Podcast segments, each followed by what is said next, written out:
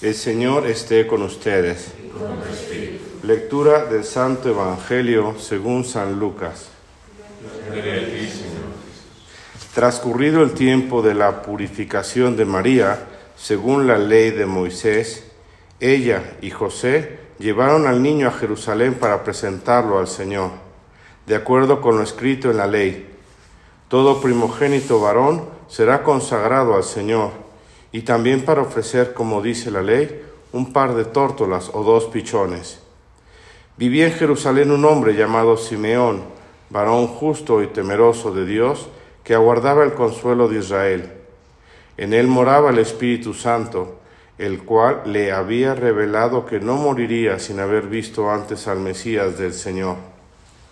Movido por el Espíritu fue al templo, y cuando José y María entraban con el niño Jesús para cumplir con lo prescrito por la ley, Simeón lo tomó en brazos y bendijo a Dios diciendo, Señor, ya puedes dejar morir en paz a tu siervo, según lo que me habías prometido, porque mis ojos han visto a tu Salvador, al que has preparado para bien de todos los pueblos, luz que alumbra las naciones y gloria de tu pueblo Israel. Palabra del Señor. Señor. Pueden sentarse. Hoy es un día de fiesta muy especial en, en todo el mundo, sobre todo para los que profesamos la fe católica. Celebramos la presentación del Señor, también popularmente conocido como el Día de la Candelaria. Sabemos que la palabra Candelaria viene de candela, que es vela, y era la procesión de las luces. En muchas iglesias, pueblos y comunidades, sobre todo parroquias, esta fiesta de llevar en procesión, en velas al niño Jesús, eh, empezar la misa, dejar o recoger al niño Jesús en el pesebre, retirar en la tarde, noche de hoy el pesebre, pues tiene muchos signos y muchos símbolos. Hay que tener en cuenta que Hace muchos años la gente no sabía leer ni escribir y entonces era a través de las posadas, de las pastorelas, de colocar el pesebre, de tener los mismos cantos, la manera en que el niño y las familias iban reteniendo la catequesis ordinaria. En una catequesis breve del 24 de diciembre al 6 de febrero se pone todo lo que fue este misterio del niño Jesús hecho hombre y Dios que viene a quedarse entre nosotros. Pero, formalmente hablando, ese periodo pues duró más de dos meses. La Virgen María estuvo con San José por lo menos 40 días.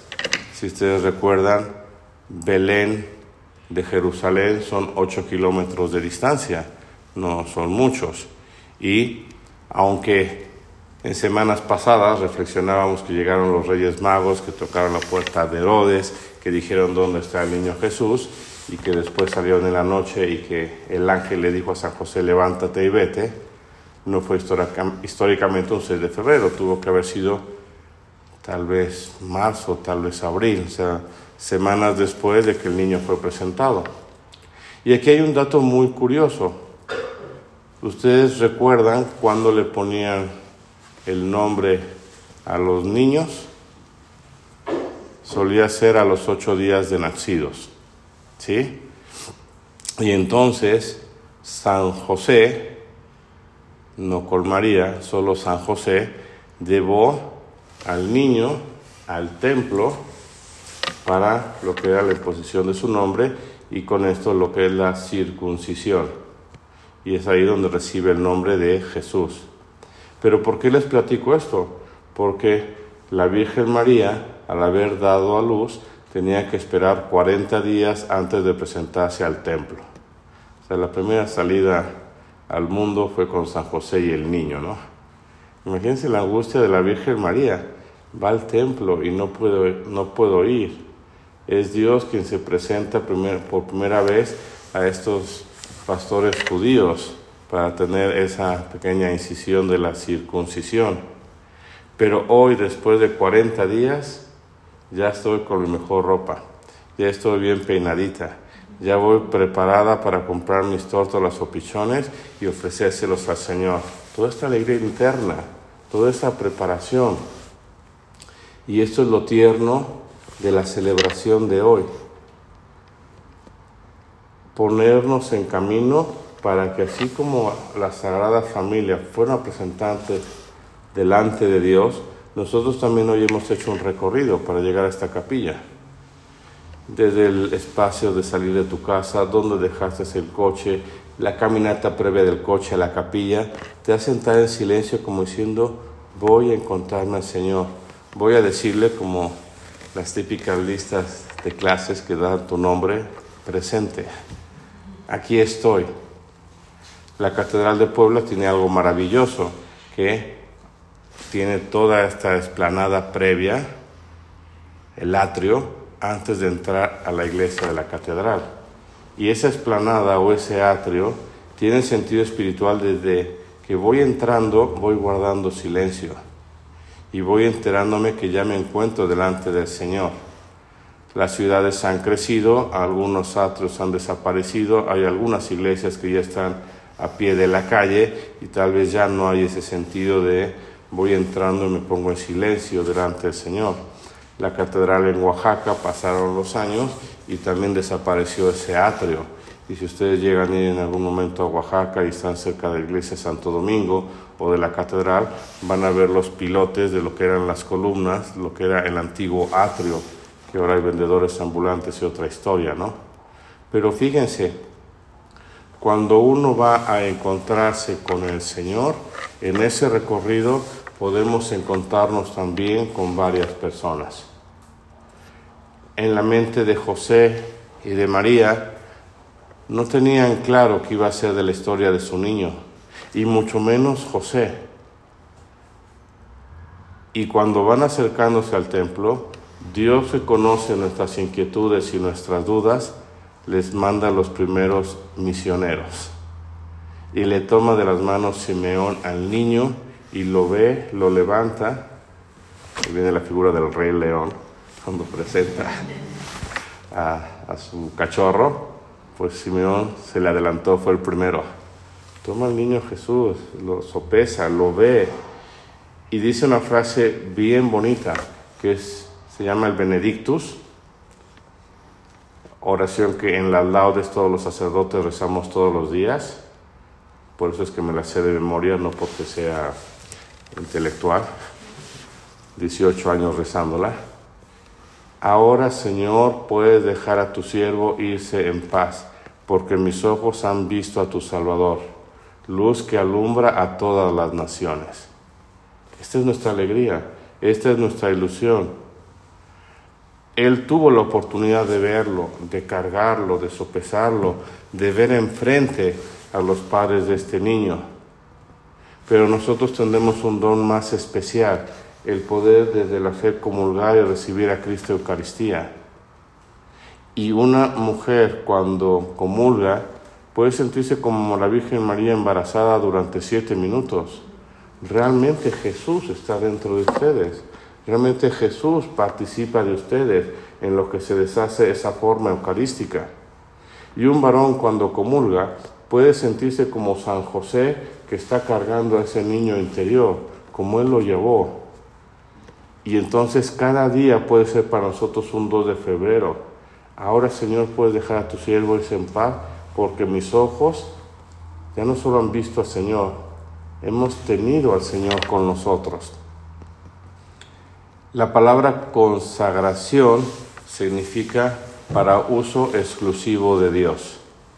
Y por eso hoy la Virgen María y San José consagran espiritualmente a su niño a Dios.